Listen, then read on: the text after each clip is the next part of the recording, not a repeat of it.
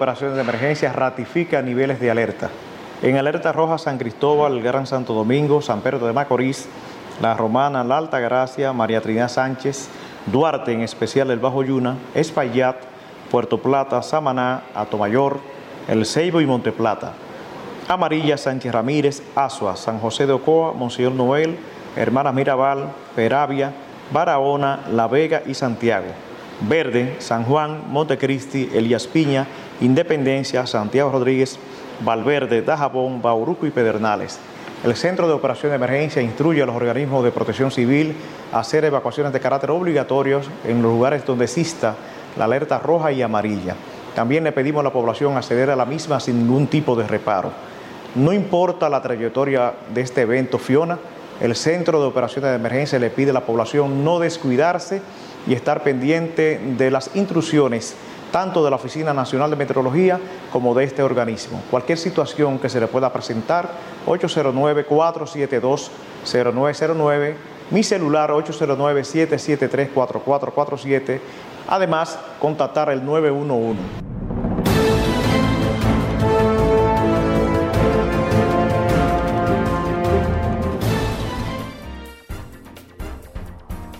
Buenos días. Es domingo 18 de septiembre. Domingo 18 de septiembre eh, y estamos a eh, solamente cinco días de la celebración del tercer Congreso de la Federación de Cooperativas del sector nordeste de la República Dominicana, del área nordeste, de la región nordeste de la República Dominicana. Estamos pues eh, acabamos de escuchar el boletín del centro de eh, operaciones de emergencia, donde dice eh, que hay ya 31 provincias en alerta. ha dicho el señor director del COE, don Juan Manuel Méndez, 31 provincias en alerta y el distrito nacional. Aquí vemos que hay 13 en alerta roja, dentro de los que se encuentra el Distrito Nacional de la República Dominicana. Tenemos 9 en alerta amarilla y otras 9 en alerta verde ante la incidencia, el posible embate de el huracán Fiona en territorio dominicano. Eh, el director del Centro de Operaciones de Emergencia, don Juan Manuel Méndez, eh, ha dicho que eh, pues estamos, que estemos a la expectativa de, de los boletines del Centro de Operaciones de Emergencia y no perder el cuidado, independientemente de cuál sea la trayectoria de el huracán Fiona bueno, la tormenta tropical Fiona que pudiera convertirse en huracán en las próximas horas por eh, eh, la velocidad y eso que, las condiciones que lleva, el, pronóstico que han ido observando los expertos, eh, sostienen que pues hay que ser, mantenerse vigilante. Ayer el presidente Luis Abinader encabezó bueno, la noche del viernes encabezó un Consejo de Ministros ampliado, eh, donde se fijaron las acciones de prevención a tomar en cuenta ante el paso de la tormenta tropical Fiona sobre la República Dominicana. Y en esta asamblea se pasó pues un balance a las condiciones de las represas y el sistema eléctrico, mientras que las instituciones eh, que distribuyen alimentos eh, como los comedores económicos y el plan social eh, de la República, estarán listas para brindar asistencia en casos de algunas eventualidades. Eh, Gloria Ceballos, directora de la ONAMED, informó ese día que Fiona se encontraba sobre la isla de Guadalupe con velocidad de 22 kilómetros por hora hacia el oeste y que estaría en territorio dominicano la mañana del lunes. Ayer las proyecciones eran que podía estar en la República Dominicana en eh, la madrugada del lunes. Eh, lo más reciente dice que eh, de las 9.05 de la mañana de hoy. Fiona se acercaría a República Dominicana esta noche con fuerzas de huracán. Según el Centro Nacional de Huracanes, se convertiría en un huracán cerca de Puerto Rico o, sobre la, o, sobre esa isla. Eh, estaría esta tarde o al anochecer desarrollado ya un huracán y próximo a la costa norte de la República Dominicana esta noche y el lunes. Según el boletín actualizado del COE, eh, del Centro de Huracanes, este domingo. Los vientos máximos sostenidos han aumentado a cerca de 70 millones, desde 70 millas por hora, eh, eh, que serían unos 110 kilómetros por hora, con ráfagas más fuertes. Se espera que Fiona se convierta en un huracán antes de llegar a la costa suroeste de Puerto Rico. Eh, más tarde hoy eh, se espera un fortalecimiento adicional el lunes y el martes, mientras Fiona se mueve cerca de la República Dominicana y sobre el suroeste del Atlántico, sostiene el organismo. Fuertes lluvias y ráfagas de viento se esperan eh, que continúen a través de Puerto Rico durante el día y la noche hasta que siga su trayectoria por algunas zonas del este de la República Dominicana, lo que pudiera provocar inundaciones, crecidas de ríos, deslizamientos de tierra, entre otros daños en zonas vulnerables.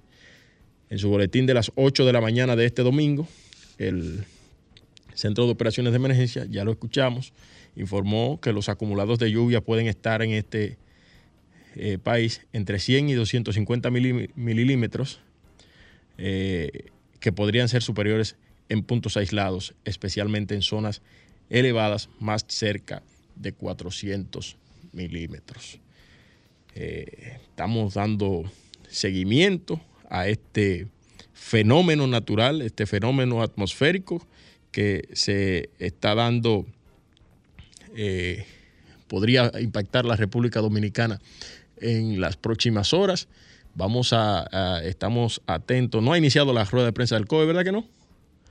Eh, no ha iniciado la rueda de prensa del COE, pero vamos a ir a una pausa y vamos a hacer contacto cuando regresemos con el director de la defensa civil, el eh, señor Salas, señor Juan Salas. Eh, vamos a hacer, a ver si nos podemos comunicar con él por la vía telefónica y vamos a conversar con él a ver cuál es la situación eh, actualmente. Vamos a la pausa. Sintonizas el Cooperador Radio. Buenos días, buenos días. Este programa llega a ustedes gracias a la Cooperativa Nacional de Seguros, COPSEGUROS, y a la cooperativa El Progreso también, señoras y señores. Eh, está con nosotros en la línea telefónica el ingeniero Juan Salas. Buenos días, ingeniero. Sí, buenos días. ¿Cómo están ustedes? Todo muy bien, todo muy bien. Damos seguimiento desde esta revista especializada en cooperativismo, pero hoy eh, todos los dominicanos estamos en eh, dándole seguimiento a la tormenta Fiona y qué más calificado que usted para eh, pues ofrecernos detalles de cuál es la situación actual. Ok, la situación que tenemos actual es que lo importante es que hoy tenemos la posibilidad de tener diferentes medios de, información. Eh, ONAME eh, y el COE como organismos técnicos eh, de la Comisión Nacional de Emergencia y del país ya están advirtiendo desde el jueves la posibilidad de afectaciones de este fenómeno. Y digo fenómeno porque en hora ha iniciado a cambiar su curso, su fortaleza, eh, el desplazamiento. Entonces, para Defensa Civil nosotros hemos asumido el peor de los escenarios desde el viernes eso quiere decir que en este momento están declaradas 31 provincias en alerta, de las cuales hay 13 en rojo, que eso es grave, hay 9 en amarillo y hay 9 en verde. Eh, nosotros cuando hablamos del peor escenario es que hemos estado preposicionando y articulando el Comité de Prevención y Mitigación y Respuesta para evitar desastres en cada municipio y en cada provincia del país. Eh, ustedes vieron que el viernes a las 4 de la tarde eh, la alcaldesa del Distrito Nacional, Carolina Mejía, se reunió, con su, se reunió con su comité de prevención y mitigación del distrito y se iniciaron ya labores de limpieza de cañada y algunos espacios de perifoneo. Es una labor preventiva y digo que Defensa Civil ha estado trabajando con el peor escenario. Son dos modelos, el modelo europeo que ha planteado un escenario más difícil para la isla, y el modelo eh, catalán americano, que plantea entonces el ritmo que lleva en este momento el fenómeno. Eh, nosotros hemos estado preposicionando, eso quiere decir que equipo en este momento hace alrededor de una hora, desplazamos un bote para la comunidad de Pedro Santana, San Pedro de Macorís, esto con la intención de que si esa comunidad quedaría aislada, tendrá la posibilidad de movilizar insumos, medicamentos, y eso lo estamos haciendo en diferentes lugares del país que tenemos georreferenciados, porque para nosotros cuando una provincia está en verde, rojo y amarillo, para defensa civil implica una actuación en el territorio. Y para eso entonces tenemos como aliado estratégico el Estado Dominicano, que tiene su expresión a través de ese comité de prevención que existe en cada municipio y en la provincia. El nivel provincial lo coordina la gobernadora y en el caso eh, eh, municipal en el territorio los alcaldes. Han estado reuniéndose desde el viernes, ayer y hoy, siguen activados estos comités porque entonces el brazo solidario y articulador del Estado opera en este momento y Defensa Civil acompaña. Nosotros hemos estado instruyendo a los ciudadanos, primero estar atentos a las, a las informaciones que se están virtiendo a través de los organismos oficiales y sobre todo haciendo labor preventiva. En este momento hay algunas áreas que le estamos preparando, advirtiendo al ciudadano que tienen que evacuar porque la cantidad de, de agua que pudiera caer en su zona pudiera poner en peligro su vida. En ese sentido, Defensa Civil ya ha iniciado niveles de contacto con esas familias, con esas comunidades. Para eso hemos creado un código QR que le permite al ciudadano con su celular saber, si es que no lo sabe, en su zona, dónde puede albergarse en caso de que necesite salir de su vivienda. En ese sentido, en ese sentido, ¿cuántos, cuántos albergues se han ya eh, instalado en, en, la República Dominicana? ¿Cuántos están disponibles en el país? Sí, primero hay que describir qué es un albergue. Son espacios que nosotros tenemos ubicados por tradición ya, donde los polideportivos en los pueblos, eh, las escuelas, eh, centros comunales, y ahora estamos incorporando las iglesias quienes el viernes hicieron el anuncio de que miles de iglesias van a prestar sus espacios para ser utilizados como albergue en caso de ser necesario. Entonces ya los ciudadanos a través de los pastores tienen la información, hemos estado en contacto eh, para que estos espacios sean utilizados como albergue. Albergues temporales, eso quiere decir, tenemos una afectación que nos va a impactar a partir de esta noche, mañana, ya el martes se supone que el fenómeno está saliendo del área nuestra, pero las aguas pudieran afectarnos. Pero son albergues temporales, donde la familia vuelve a su casa, pero mientras está ahí, Defensa Civil tiene el compromiso de garantizar que coman, que puedan dormir en un colchón, que las condiciones eh, dignas se garanticen. Y estamos hablando de miles de albergues, estamos hablando, aquí tenemos eh, tradicionalmente ya georreferenciado, más de 2.000 albergues, y con, con, la iglesia que se están incorporando, estamos hablando de más de 3.000 albergues. Es importante este hecho porque es la primera vez que iglesias ponen a disposición anticipadamente sus albergues como centro de, para acoger a sus ciudadanos que tradicionalmente van a las iglesias. Ok, eh, eh, Salas, tenemos entendido que en caso de que eh, la mayor incidencia del, del, fenómeno será en la zona este y el noreste de la República Dominicana. Eh, ¿Cuáles son las zonas más vulnerables en esos lugares y se han identificado ya? Eh, ¿Y qué debe hacer la gente? Sí, ya nosotros te decía que hemos iniciado el perifoneo.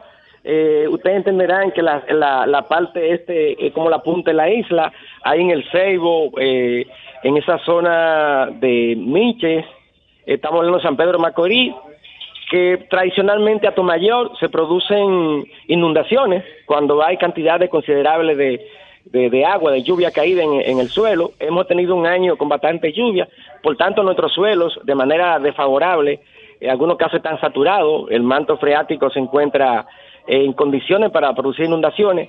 Por eso estamos de manera anticipada, anticipada, llamando a los ciudadanos en las comunidades y ya ustedes podrán ver en esas comunidades, como aparecen en los medios de comunicación, el perifoneo tradicional que Defensa Civil, con las demás instituciones de socorro, vamos llamando al ciudadano a que se mantengan atentos porque no es esperar la lluvia, es hacer eh, las evacuaciones tempranas. Y de eso ya iniciamos ese proceso y eso implica que el Estado Dominicano, la ONSA, Obras Públicas, Salud Pública, Medio Ambiente, todas las instituciones del Estado han puesto al servicio de esta jornada eh, solidaria sus herramientas, sus hombres y mujeres. En el día de hoy tuvimos el acompañamiento de Gloria Reyes, de Supérate, tuvimos al ministro de la Juventud, eh, ADES y una comisión del PMA, Programa Mundial de Alimentos, donde se está haciendo un piloto para lograr transferencia solidaria a aquellas comunidades que fueran afectadas.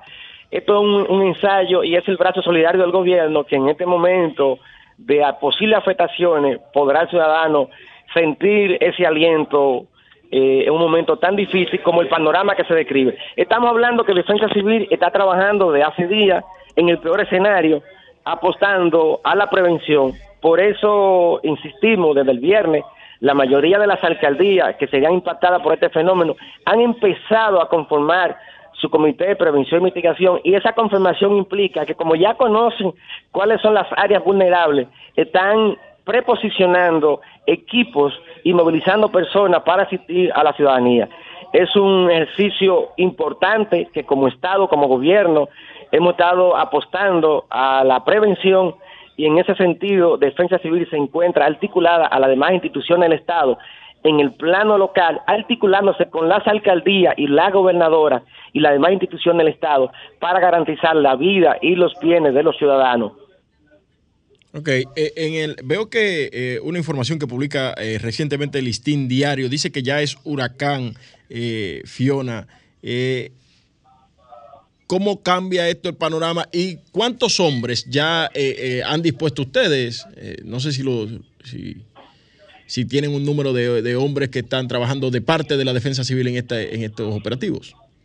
Sí, estamos hablando de aproximadamente 8.000 hombres en este momento, pero claro, a esto se suman de manera solidaria eh, el equipo de Supérate, que ustedes lo vieron en la jornada de vacunación en la calle, un, voluntariado que tienen ellos, el equipo de ADES y el equipo del Ministerio de la Juventud, que son jóvenes que tienen una tradición de voluntariado, el voluntariado de la UAS, quien también ha expresado su solidaridad, y en el día de hoy hemos estado recibiendo eh, el acompañamiento de cantidades de instituciones que tienen voluntarios, el sector privado ha estado en, disposición y ha expresado su disponibilidad de poner hombres y mujeres, equipos, maquinaria, vehículos, camionetas, autobuses a disposición de las diferentes comunidades para desplazar personas y desplazar alimentos y comida en caso de que sea necesario. Eso quiere decir que esa cantidad de, voluntarios en épocas como esta se, se, duplica. Aquí tenemos a instituciones privadas como la Asociación Dominicana de Maneja, que, que, capacita a los bomberos y otras instituciones también vino a ponerse a disposición,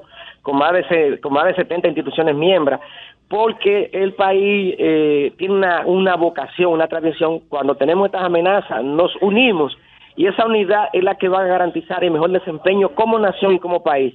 Y es a lo que Defensa Civil ha estado apostando en todo el recorrido de estas amenazas que ya hoy estamos hablando de 31 provincias que se encuentran en alerta en la clasificación de verde, amarillo y rojo, que es el peor escenario. Bueno, el Ministerio de Defensa activó ya su plan relámpago en su fase 3 y el COE, el plan de contingencia. Muchísimas gracias a Juan Salas por la colaboración y por la conexión con nosotros.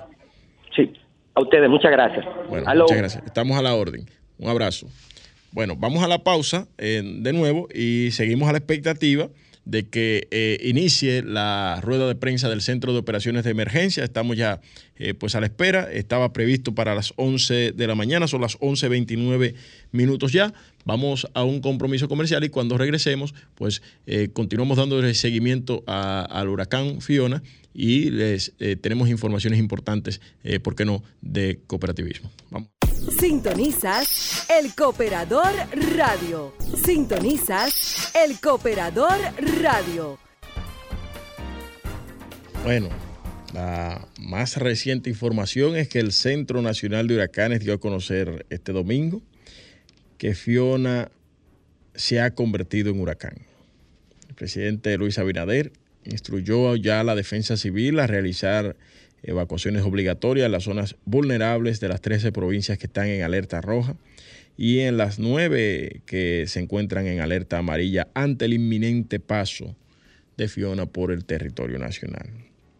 Mientras que la directora de la Oficina Nacional de Meteorología, UNAMED, Gloria Ceballos, ha indicado que Fiona tiene vientos máximos sostenidos de 130 kilómetros por hora. Más rápido el Ministerio de Defensa ya se activó su plan de contingencia, su plan relámpago en su fase 3 y el COE su plan de contingencia de huracanes. Hablando de huracanes, la Cooperativa de Ahorro y Crédito Herrera eh, ha enviado recomendaciones de medidas preventivas posibles ante el impacto de la tormenta Fiona en costas de República Dominicana y dice que las autoridades competentes han emitido aviso de huracán para la costa este de la República Dominicana ante el avance de, la tormenta tropical Fiona, cuyos efectos directos podrían empezar a sentirse desde la noche de este domingo 18 de septiembre hasta el lunes 19 de septiembre. En tal sentido, COP Herrera les insta a tomar todas las medidas preventivas y de precaución sobre posibles inundaciones y conatos de vientos que arrastra la tormenta ante el aumento de posibilidades de un impacto al territorio dominicano por la costa este y la producción de lluvias con efecto del fenómeno atmosférico, le animamos a adoptar las siguientes recomendaciones. Antes de la tormenta o huracán, al detectarse la presencia de la tormenta o huracán que se dirige hacia nuestra zona de residencia o negocios, los primeros es permanecer atentos a los reportes de las informaciones meteorológicas del COE y la ONAMED, realizan su, realizan su plan familiar de emergencia por si lo necesitare, cuida del núcleo de los miembros de tu familia, de mascotas y ten presente a tus vecinos. Prepara un botiquín de primeros auxilios, mantén visible, cercana y protegida en plástico tu medicina de uso constante. Revisa tu equipo de emergencia como linternas, generadores eléctricos si los tuvieres como inversor o planta eléctrica y radio de batería y en lugares no residenciales eh, seguros como oficinas dejar desconectados servidores eléctricos no esenciales para servicios. Eh, coloca documentos personales, títulos de valores y papeles importantes de bolsas en bolsas plásticas cerradas. Eh, proteger vidrios con cinta adhesiva pegada en forma de cruz. Fijar objetos que pudieran ser lanzados con el viento como tinacos o antenas. Limpiar las azoteas, desagües, canales y coladeras en patios y parqueos eh, cortar ramas de árboles que podrían desprenderse y causar daños. Elabora un directorio telefónico con números de familiares y servicios de emergencia. Recuerda que eh, celulares se pueden descargar y la agenda telefónica afectarse. Tener a la mano abrigos o ropa impermeable.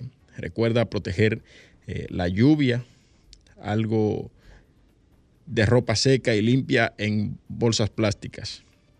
Prepara alimentos enlatados y agua purificada. Revisa la cantidad de gas disponible o si cuenta con gas de repuesto. Revisa tu póliza de seguro si las tienes. Indicar un refugio temporal más cercano y la ruta para llegar rápido para en caso de necesitarlo.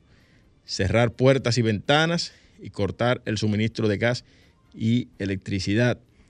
Durante la tormenta o huracán, permanecer en tu hogar o refugio temporal hasta que las autoridades informen que el peligro terminó. Alejarse de puertas, cristales o ventanas para evitar lesiones si éstas rompen. Conservar la calma. Mantenerse informado y luego de la tormenta o huracán, pues permanecer resguardado hasta que las autoridades competentes informen que el peligro terminó, naturalmente. Si tu inmueble o casa resultó afectada, informar a las autoridades y acudir al refugio temporal. Mantener desconectados el gas y la electricidad, eh, cuidar a los alimentos y el agua estén limpios, desalojar el agua estancada para evitar plagas de mosquitos, evitar caminos por zonas afectadas, entre otras eh, tantas recomendaciones nos envía la cooperativa de ahorro y crédito Herrera ante el inminente paso del huracán Fiona por el territorio nacional. Reiteramos que el Ministerio de Defensa ya eh, ha activado su plan eh, relámpago en su fase 3 y el COE, el plan de contingencia de huracanes.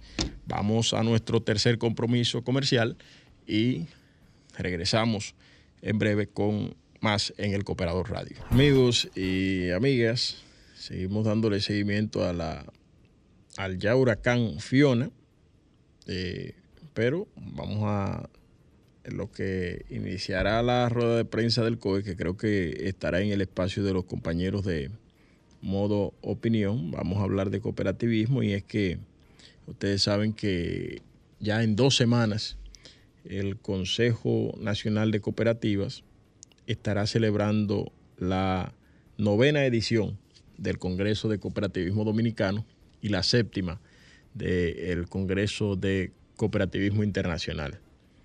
Eh, estarán abordando el tema cooperativismo, crisis, amenazas doctrinarias, impactos y desafíos socioempresarial.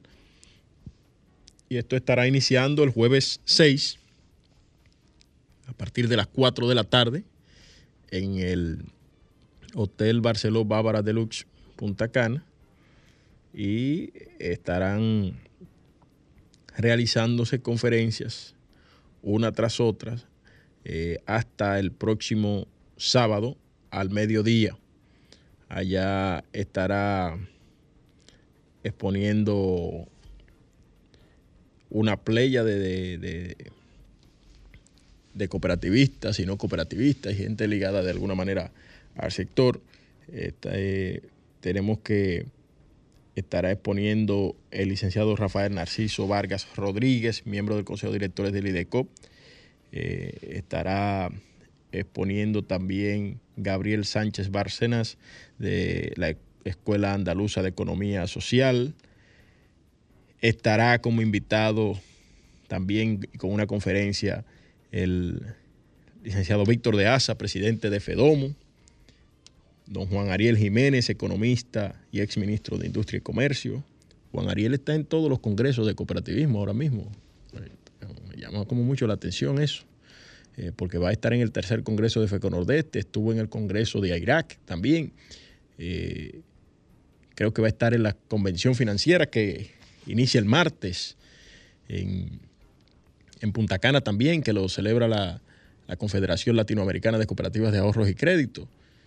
Eh, está activo Juan Ariel en el cooperativismo, Juan Ariel Jiménez, presidente, vicepresidente del Partido de la Liberación Dominicana, ex ministro de Economía.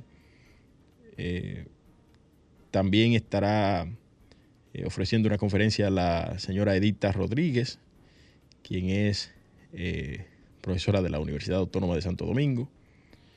Y se espera que también esté presente eh, don Joel Santos, ministro de la presidencia de este Venezuela. Viene el profesor Oscar Bastidas Delgado, eh, también la licenciada Olaya Dotel, Eddie Álvarez, presidente FECOPSEN, entre otros tantos, don Julito Fulcar, por supuesto, Encarnación, eh, presidente Advitan del Consejo Nacional de Cooperativas, entre otras personalidades lo que tiene que ver con el tercer Congreso de la Federación de Cooperativas del Nordeste.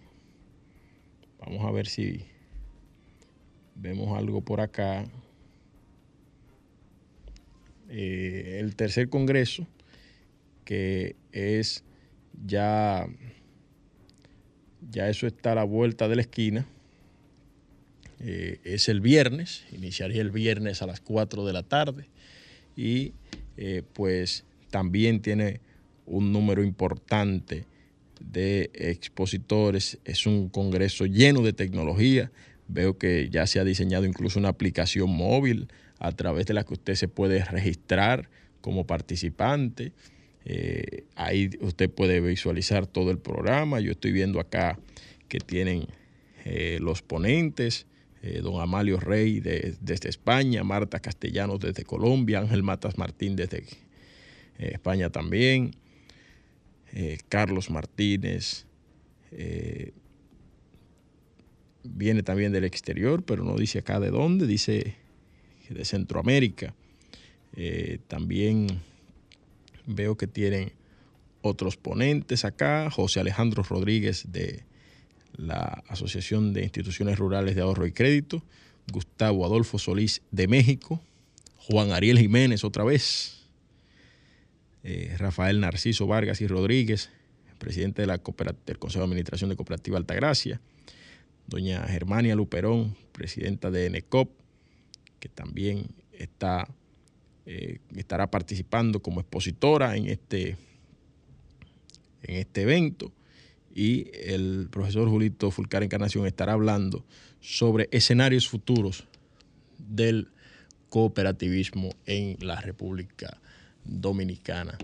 Estaremos atentos a todas estas eh, actividades y la próxima semana el Cooperador Radio se traslada a, Punta Cana, desde donde estaremos transmitiendo en directo todas las incidencias de este tercer Congreso de la Federación de Cooperativas del Nordeste. La semana siguiente volvemos a cabina y la siguiente semana a esa, entonces estaremos en Punta Cana nuevamente desde el noveno Congreso del Consejo Nacional de Cooperativas eh, que eh, se estará celebrando en el Hotel Barceló Palax de Luz. Eh, felicitar, si tiene por ahí una musiquita de cumpleaños para felicitar a una cooperativa. Bueno, la cooperativa de aduanas, amigos, que está cumpliendo su 38 aniversario. El pasado viernes eh, estuvieron realizando una serie de actividades eh, en lo que tiene que ver con este aniversario. Iniciaron con una misa en, en la iglesia de Claret. Eh, más adelante se trasladaron a Ágora Mall, donde hicieron una inusual, pero muy llamativa, muy emotiva ofrenda floral. Digo inusual porque por lo regular las ofrendas, las ofrendas florales se hacen en el altar de la patria. Pero eh, en Agora Mall hay ahora mismo cuatro eh, organizaciones benéficas, entre las que se encuentra eh, como soy, la Asociación Dominicana de Rehabilitación, entre otras, que están desarrollando unas actividades con eh, flores de material reciclado. Este material reciclado que eh, hacen las flores eh, sobre la base de los cartones que está desechando Agoramol, lo, lo, han reciclado y pues estas personas que están ahí de estas organizaciones pues venden esas flores a 50 pesos a los participantes para que ellos eh, lo coloquen en el, en el árbol de la esperanza, le han llamado ellos, árbol, árbol de la esperanza. Entonces, eh, una vez usted eh, adquiere una de esas flores, pues pasa, pasa a contribuir con una causa social. También está Techo, la, la Fundación Techo, que eh, estará construyendo varias viviendas con el dinero que se recaude eh, eh, ahí. El árbol es bastante grande, ya las fotos y los videos andan por ahí circulando en las redes de esto de, de COPSEMA en su 38 aniversario, que además no se quedará ahí, la Cooperativa Nacional de Servicios Múltiples de Empleados de Aduanas estará realizando su tradicional feria. En esta ocasión, y por primera vez, eh, no me han autorizado a decirlo, pero yo me, la voy a jugar. Por primera vez se trasladarán a, a la ciudad de Santiago de los Caballeros. Atención a los empleados de aduanas, socios de la cooperativa de servicios múltiples de empleados de aduanas de Santiago. Tu cooperativa estará en Santiago con tu feria del 13 al 16 de octubre estará esta feria allá en Santiago. Todavía está por definirse el lugar, no me, no me lo han dicho. Yo me imagino que ya Lisandro Muñoz, como todo gerente, que como gran gerente que es, ya lo tiene eh, definido, pero no lo ha dado eh, todavía a conocer.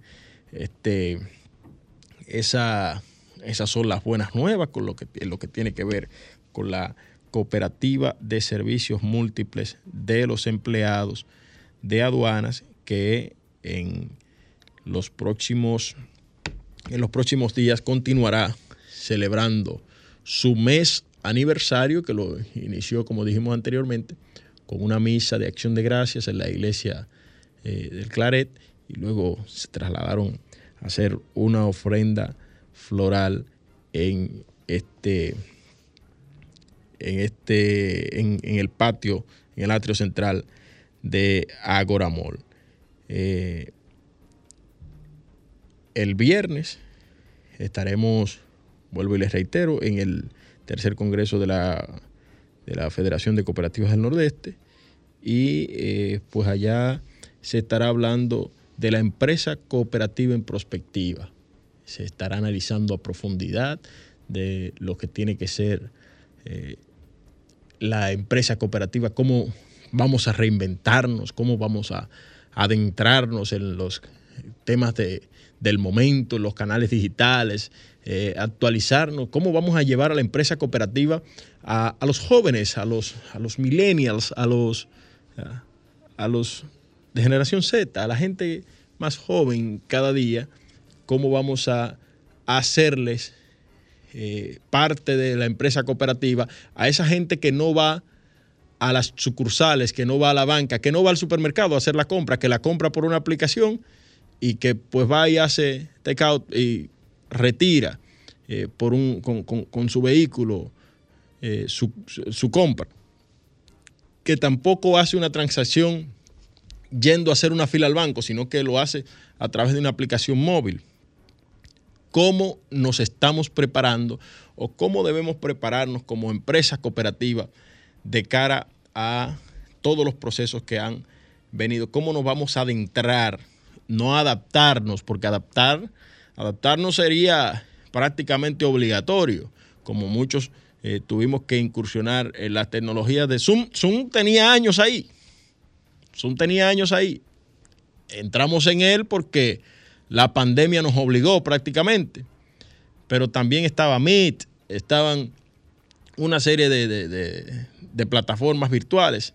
Eh, ¿Cuántas reuniones virtuales haces tú al día ahora, Samuel? Diarias. ¿Diarias? ¿Actividades diarias? Virtuales. Con, Fácilmente tres o, tres o cuatro actividades diarias, reuniones que tú no podías agendar más de...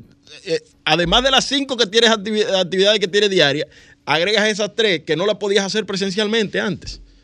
Y mientras te estás trasladando de un lugar a otro, pues vas en una reunión.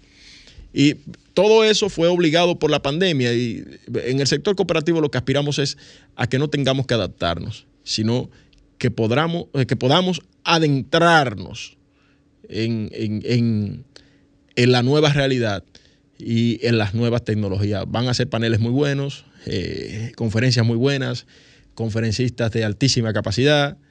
Eh, yo sé que sí, la gente de FECO Nordeste se está preparando para eso y han preparado un importante número de expositores. Me dice Reinaldo Coste, que es el secretario de FECO Nordeste, que ya está lleno, que ya está lleno, que quedaban ayer 13 habitaciones y que se llenaron en la mañana de hoy. Ya el Congreso de FECO Nordeste está lleno, señores. Señores, pero ya no, esto también está lleno. No tenemos tiempo para más. Nos vemos la próxima semana. Estaremos transmitiendo en directo desde la sede del tercer Congreso de la Federación de Cooperativas del Nordeste. Hasta la próxima.